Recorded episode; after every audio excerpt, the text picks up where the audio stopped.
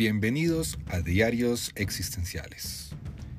Este será su casa de podcast, donde estaremos hablando de psicoterapia y filosofía existencial.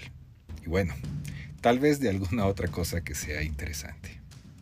Soy Juan Pablo Díaz del Castillo, psicólogo y publicista colombiano, y espero que me acompañen, más bien, que nos acompañemos en este camino. Bienvenidos.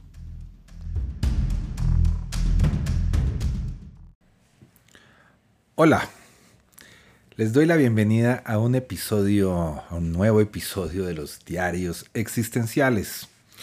Este episodio de hoy se llamará Y llegan nuevos encuentros.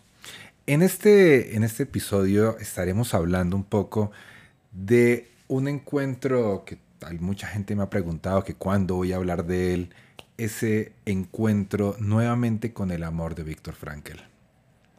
Como sabemos, ya llegó a Viena, se enteró de la muerte de muchos de sus familiares, de toda su familia, su esposa, su madre. Eh, también eh, fue nombrado director del Policlínico de Viena. Sabemos que ya está viviendo en Marianganace número uno, en el, en el departamento del tercer piso y eh, que estaba precisamente trabajando en, el Policlínico de Viena. Así que el episodio de hoy vamos a hablar un poco de los nuevos encuentros en la vida de Víctor Frankel. Les doy la bienvenida a una vez más a los diarios existenciales.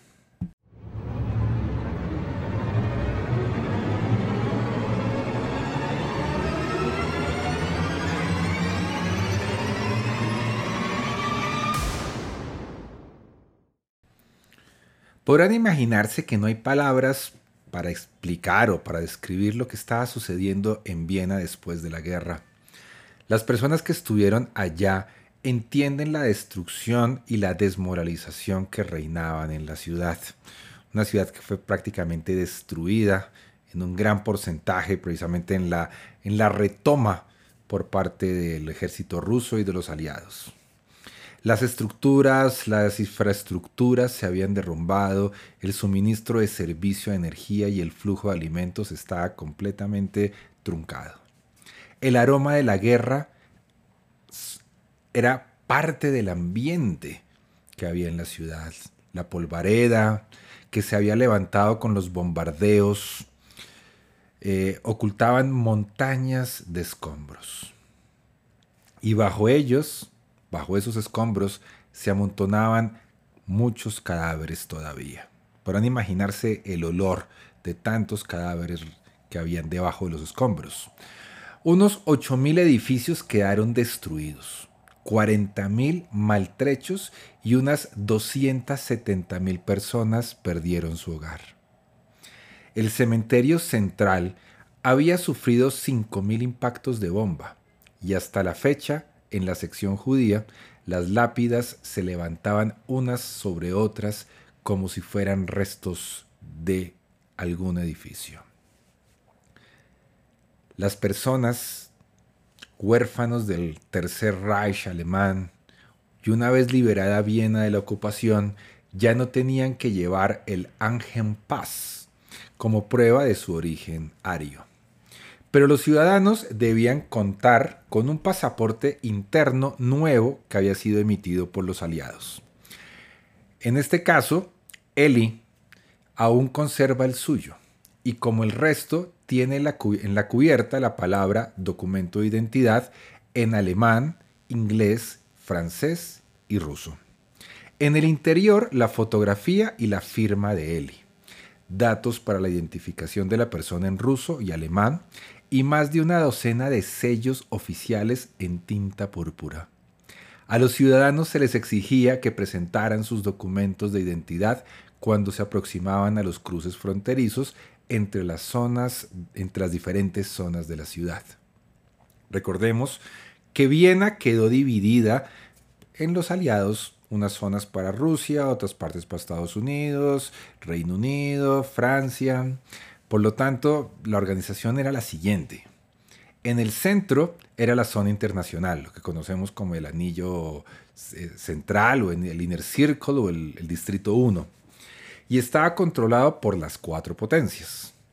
En términos prácticos, ello quería decir que cada uno de los aliados, cada una de esas potencias, tenía allí su cuartel general, habitualmente en uno de los grandes hoteles de la ciudad. Las patrullas circulaban en vehículos militares multinacionales.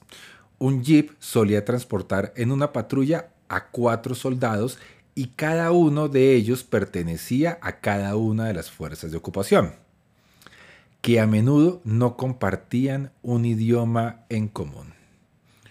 Durante la ocupación aliada, los rusos controlaban varios sectores, entre ellos Leopoldstadt, el distrito 2 donde nació Frankel, y las regiones cercanas al Danubio, incluida Kaisermulchen. Kaisermulchen es el distrito, es una zona de la ciudad que se encuentra más allá del Danubio navegable y que en la actualidad es como una zona más moderna. Y también en este momento, en este, en ese momento se cuenta también el edificio de las Naciones Unidas. El distrito universitario y las grandes zonas del norte y el oeste y del centro de la ciudad estaban en manos de los Estados Unidos. el distrito universitario, Alselsbrunn, era donde vivía precisamente Freud, donde queda pues obviamente la universidad y donde quedaba Marian Ganase, la casa, eh, la calle, Frankel vivía en la esquina de Splitzen y Marian Ganase eh, quedaba también el Instituto Universitario de Alselsgrund. Las tropas británicas y francesas ocupaban las zonas situadas básicamente al oeste y al sur de la ciudad.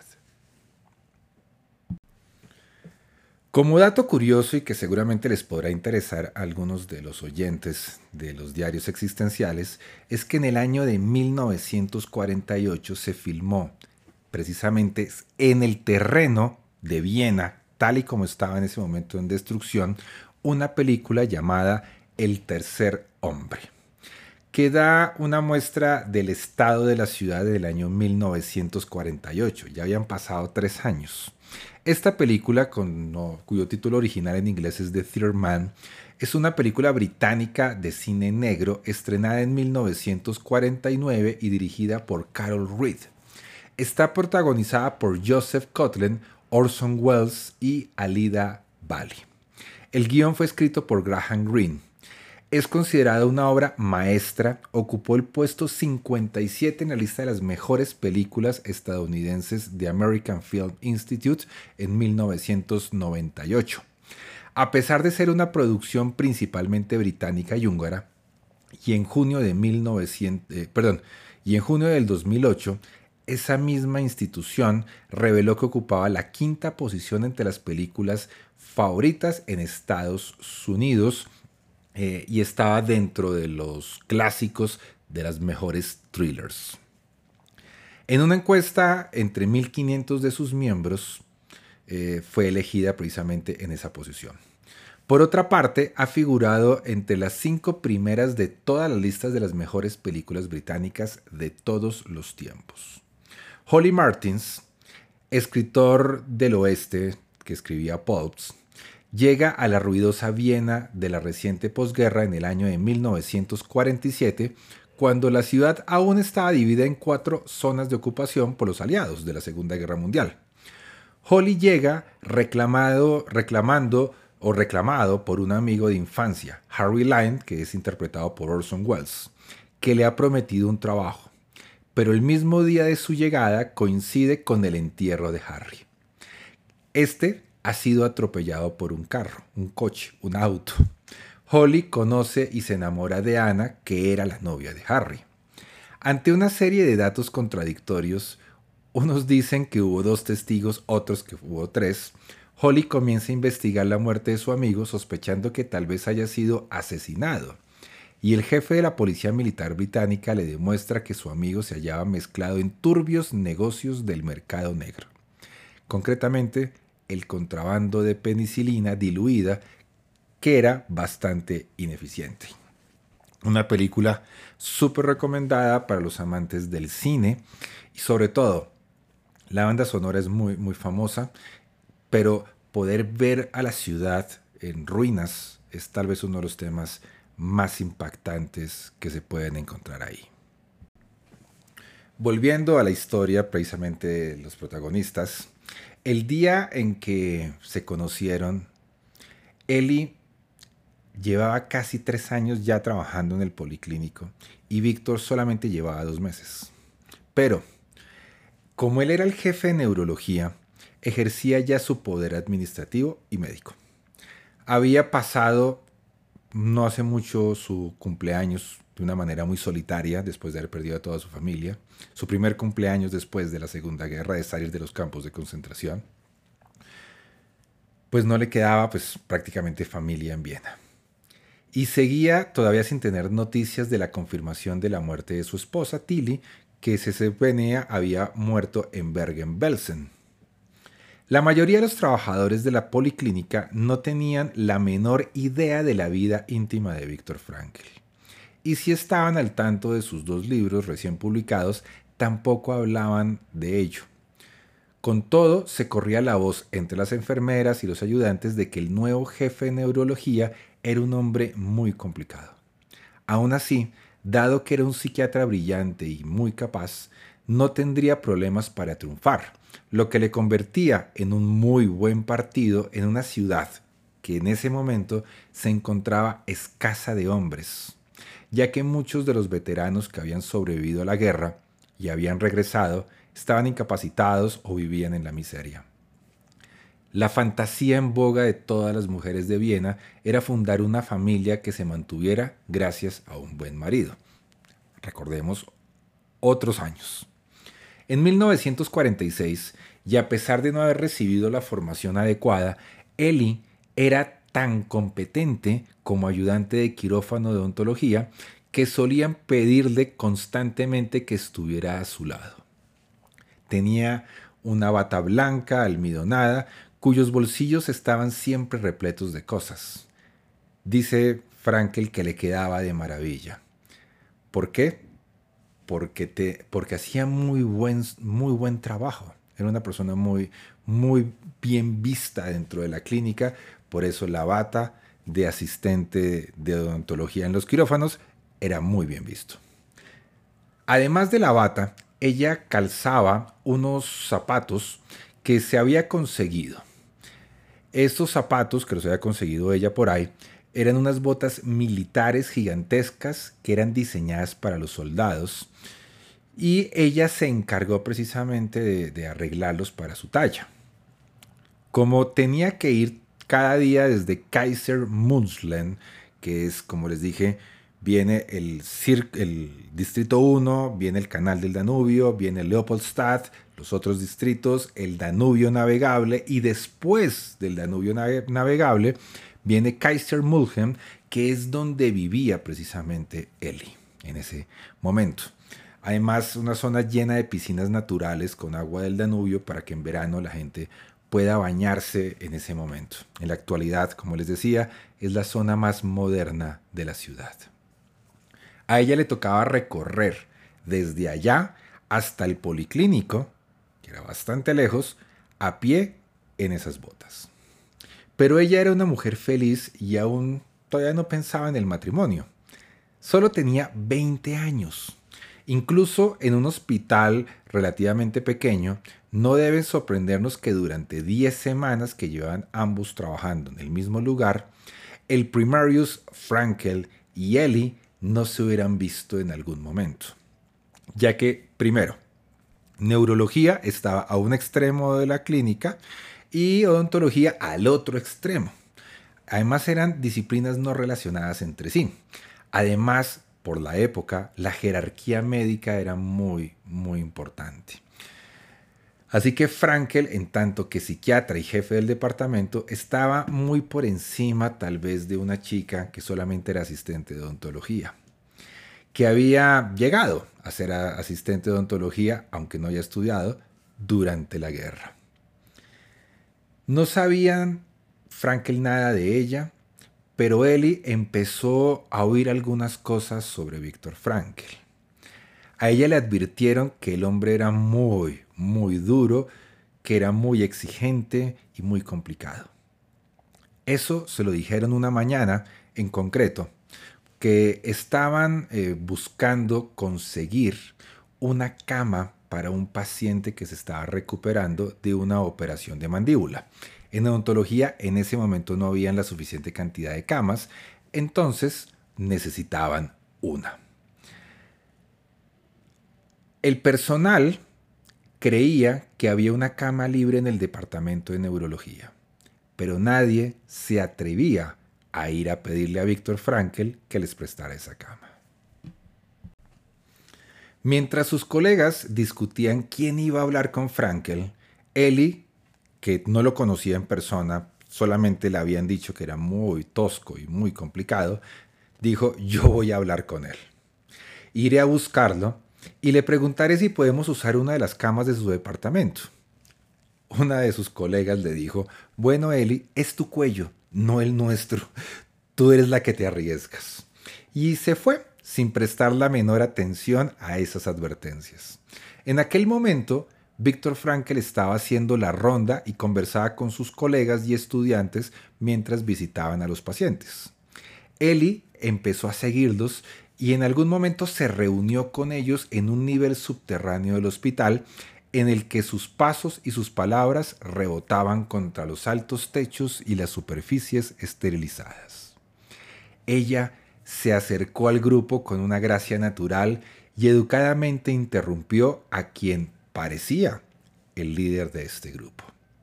Y le dijo así, Herr Primerus, le ruego me disculpe.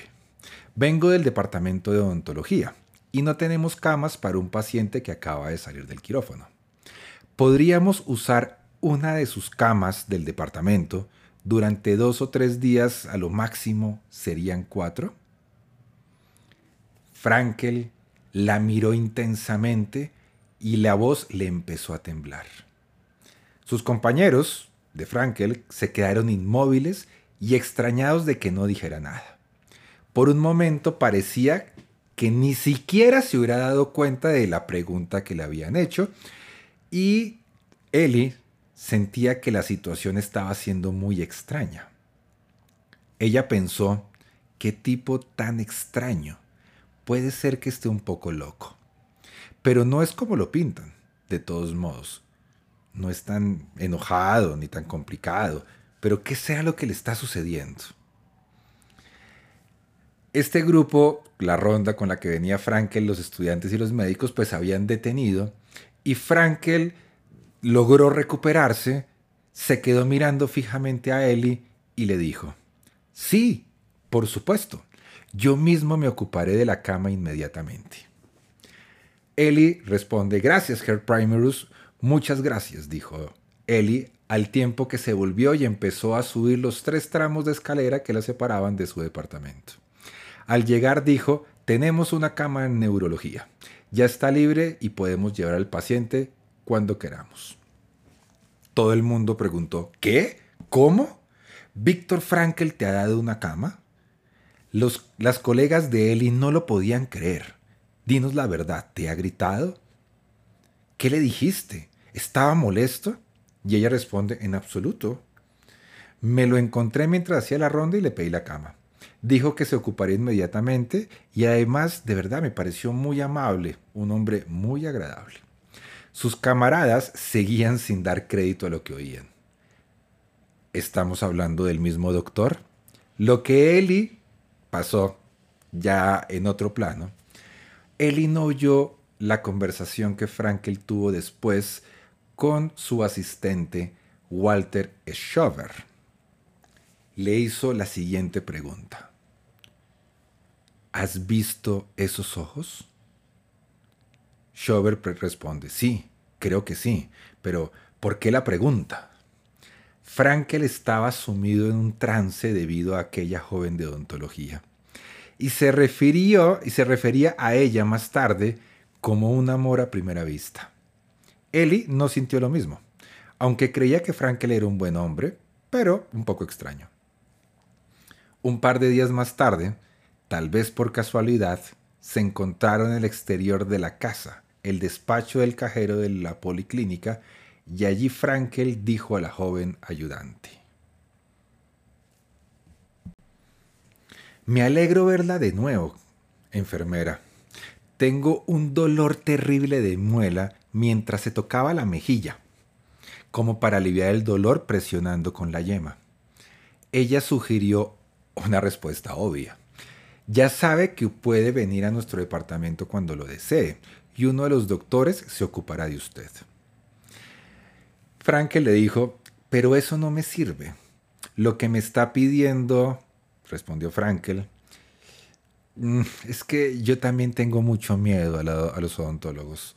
Toda mi vida les he tenido miedo. Tendrían que cogerme con un lazo y arrastrarme escaleras arriba. Después de charlar un poco más, se separaron. Eli se lo pasó muy bien durante aquel encuentro y se divirtió bastante. Pero no sintió la chispa, esa que llaman la chispa del amor. Todavía no. Uno o dos días después de aquello, Eli, que era bastante juguetona y hacía muchas bromas, hizo un lazo con cuerdas y vendajes. Se fue a la primera planta donde estaba el despacho de Víctor. Mientras entraba, empezó a mover el lazo como si lo fuera a lanzar para cerrarlo en el cuello de Víctor Frankel ¿no? y subirlo a la odontología. Apenas Frankel vio esto, dijo, de acuerdo, de acuerdo, iré con usted, exclamó Víctor. Subieron los tres tramos de la escalera hasta el departamento de odontología y de camino Víctor le confesó la primera mentira que había usado con Eli. Enfermera, debo decirle que jamás me ha dolido la muela y que la verdad tampoco le tengo miedo a los odontólogos. Tan solo necesitaba una excusa para volver a verla. Eli se puso emocionada, radiante, ante esa confesión que lo vio como un engaño bastante coqueto y tierno. Pensaba que era bueno que él no, no estuviera al tanto de todas las travesuras que ella había hecho cuando era joven, porque era bastante traviesa. Entraron juntos en uno de los enormes quirófanos, una habitación repleta de salas de operación. Las sillas de odontología estaban dispuestas en fila, siguiendo el orden que se da en la actualidad a los salones de belleza, sin que hubiera una separación entre unas y otras. Los dos llegaron a una esquina y se sentaron allá a hablar. Charlaron amablemente durante un buen rato antes de que Víctor se atreviera a invitarla. Verá, Eli, vivo a media manzana de distancia, en Marianganase. ¿Por qué no viene a casa a visitarme? En mi habitación hay una cosa que seguro le interesará. Hace algunos años eh, había matado a una serpiente, tal vez la más venenosa de Austria, y la conservo en el interior de un tarro para que se conserve. Tal vez le gustaría verla. Eli pensó que aquello era bastante divertido y por qué no. Podía ser interesante. Así que aceptó y al salir del trabajo caminaron juntos hasta el número uno de Marianganase y subieron al tercer piso donde Frankel vivía. De camino al departamento de Víctor, Eli se encontró con otros residentes que subsistían en unas condiciones del todo peculiares a causa de los estragos de la guerra. El piso constaba de varias habitaciones grandes, aunque tan solo las de Víctor tenían ventanas que daban a ambos lados y un ventanal en una esquina. En aquel lugar seguía viviendo un grupo heterogéneo de personas sin la menor relación las unas con las otras. Aunque Frankel se encargaba del alquiler de las habitaciones, no solía mezclarse con los ocupantes que ya estaban allí cuando él llegó. Tampoco ellos se mostraban demasiado amables con él, y seguramente por el que era el que se encargaba del, alquiler, y les molestaba que un médico, cuando menos desde el punto de vista de aquellas personas, tenía el privilegio de un puesto de trabajo, una habitación para él y la compañía de mujeres. Frankel jamás habló a sus compañeros de vivienda de los campos de concentración. ¿Por qué habría de hacerlo? ¿A aquella gente le preocuparía su vida? ¿Y no se habrían creído aquellas increíbles historias y condiciones que resultaban para él estar en esta pequeña habitación, sentirse como en el paraíso?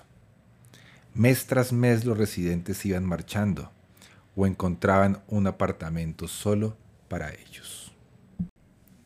Cuando Ellie entró en la habitación de Víctor por primera vez, tan solo vio una cama individual bajo la ventana. En la pared que daba al oeste, un pequeño fogón en el suelo, una mesa grande de comedor y un lavado minúsculo. En la mesa reposaba la máquina de escribir que, que Bruno Peterman le había regalado a Víctor, con la que había escrito Psicoanálisis y Existencialismo y El hombre en busca de sentido. En la mesa reposaba la máquina. A su lado, en una botella, se encontraba la famosa serpiente expuesta con todo el morbo posible. Al menos la historia de la serpiente que había usado para llevar a Eli a la casa era cierta. Con el paso de los días, la amistad se fue afianzando. Cada vez pasaban más tiempo juntos. Eli continuaba con su ir y venir diariamente entre Kaiser Mulden y Alsersgrund, exactamente al policlínico. Se bajaba justamente en la estación del, del sobre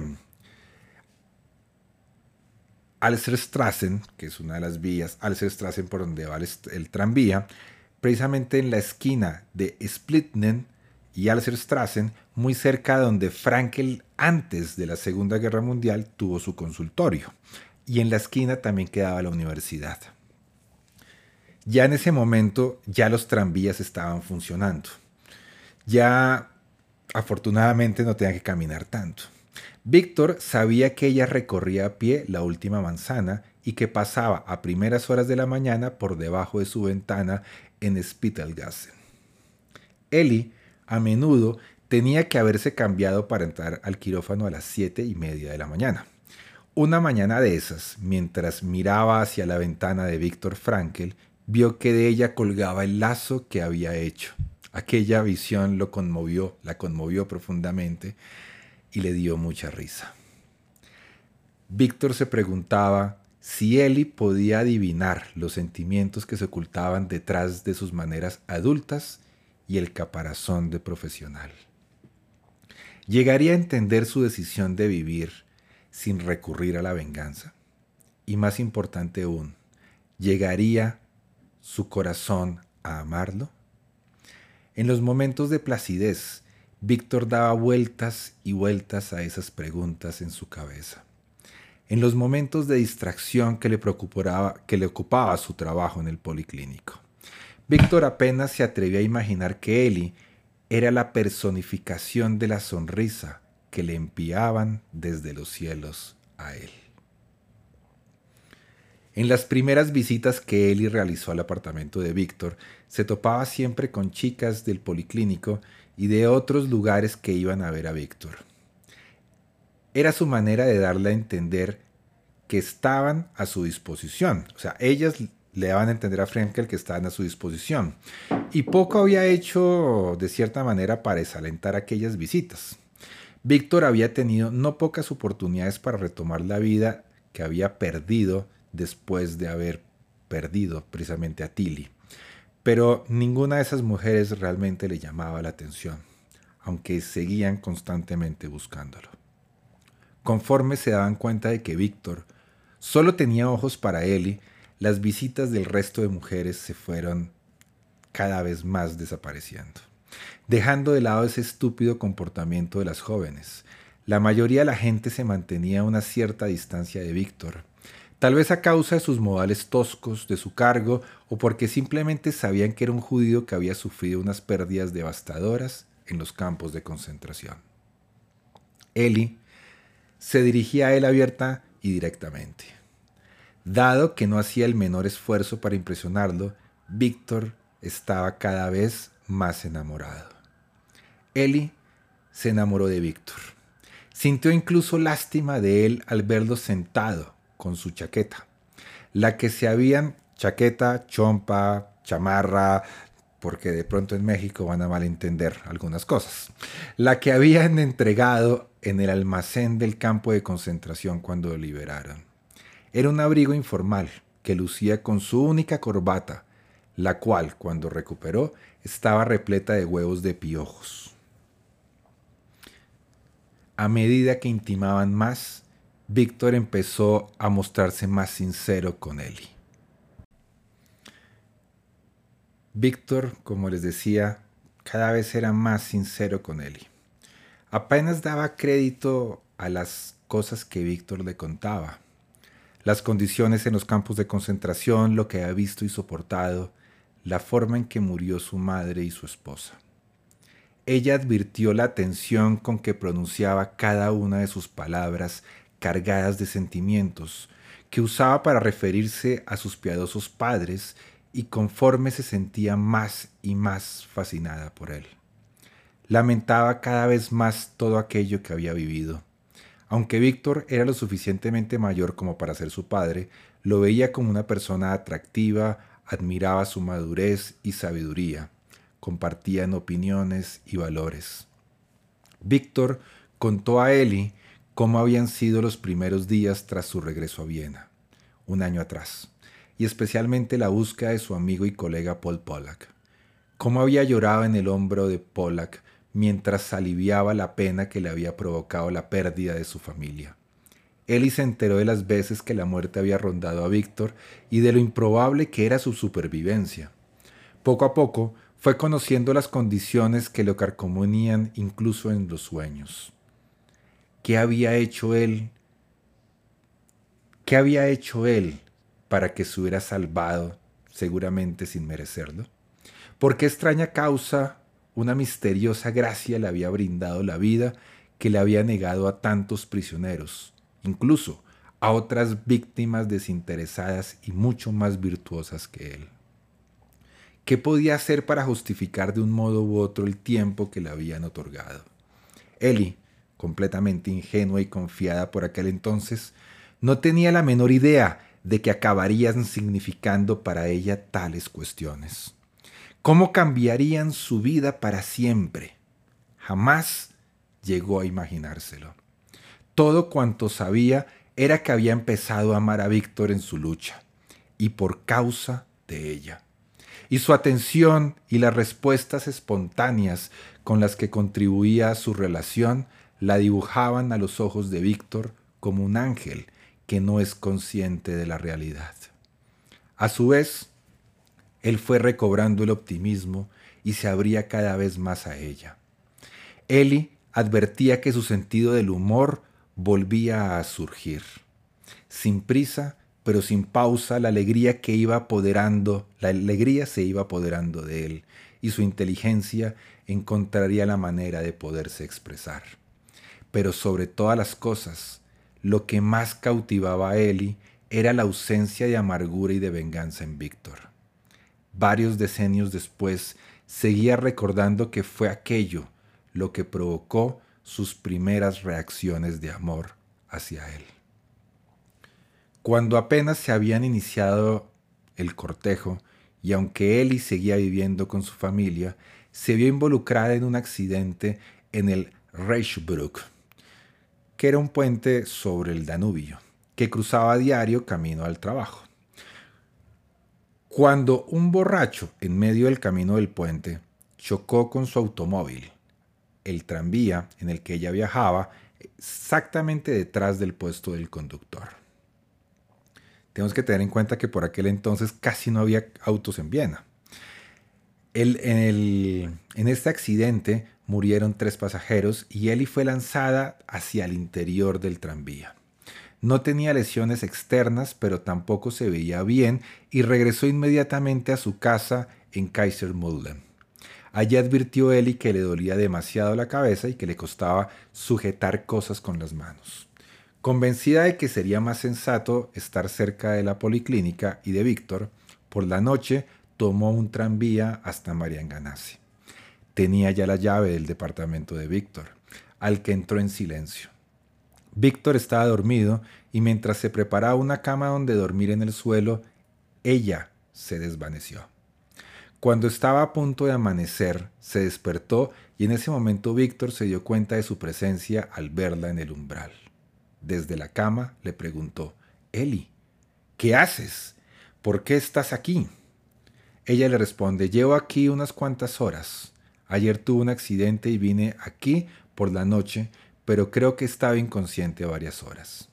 Víctor se alarmó y se vistió inmediatamente, Cruzaron Ganase y la ingresó en el departamento de neurología de la policlínica para tenerla en observación. Años después, Víctor describiría todo ese episodio con una broma. Cómo trasladar a Eli del apartamento al departamento de neurología. Le asignaron una cama en una habitación con otras cinco pacientes. El resto de mujeres que acompañaban a Eli ya se conocían entre sí, algo que suele suceder entre los pacientes que comparten pabellón. Y no tardaron en hacer que Eli participara de sus conversaciones, pero nadie tenía la menor idea de la relación que existía entre ella y el primarius Viktor Frankl. Antes de que Víctor y sus colegas iniciaran la ronda, las mujeres empezaron a juguetear con alegría, que se iba cada vez apoderando más del lugar y empezaron a arreglarse unas a las otras. Mientras ejecutaban aquellos preparativos, una de las mujeres se dirigió al resto como si hiciera un interesante anuncio. ¿Sabéis por qué estoy aquí en el hospital? Ellie se aventuró a responder. No con exactitud, pero evidentemente estás enferma. Ella le dijo, no, dijo la paciente, mientras seguía alistándose. Estoy aquí porque me quiero casar con Víctor Frankel. Eli no dijo nada, pero en su interior no dejaba de reír por lo absurdo de la situación. Imaginaba lo bien que se lo iban a pasar en el futuro Víctor y ella recordando aquella conversación.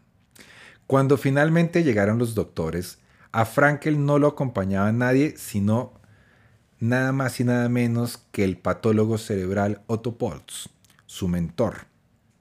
Además, como Víctor ya estaba enamorado de Eli, resultaba difícil analizar su estado con objetividad y Potts era el mejor experto en neurología que conocía. La atención que ambos doctores prestaron a Eli provocó la admiración de las mujeres de la sala. Eli había sufrido algunos mareos después del accidente y durante un tiempo se le caían las cosas. Finalmente volvió a recuperar la capacidad de sujetarlas con las manos y pocas semanas más tarde regresó al trabajo sin que la lesión hubiera dejado alguna secuela.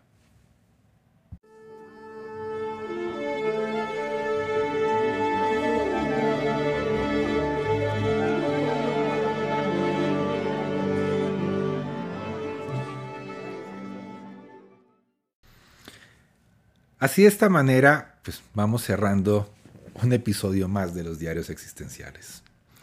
Podemos conversar de cómo se conocieron y cómo se, cómo se encontraron, cómo se fueron conociendo y cómo se fueron enamorando Víctor y Eli. Cómo la vida le dio una nueva oportunidad a Frankel. A pesar de todas las que tenía, escogió a la que su amor le guiaba a la que su amor quería conocer, precisamente. Eli aún vive en Viena, en Marianganase, número uno, en el tercer piso, en el departamento donde Frankel llegó en algún momento. Eli y Víctor se enamoraron precisamente en el policlínico en Viena. Eso era parte de lo que hoy teníamos para compartir. Desde los micrófonos de los diarios existenciales, soy Juan Pablo Díaz del Castillo y les digo, muchas gracias por acompañarme. Digo, muchas gracias por acompañarnos y nos vemos para un próximo episodio.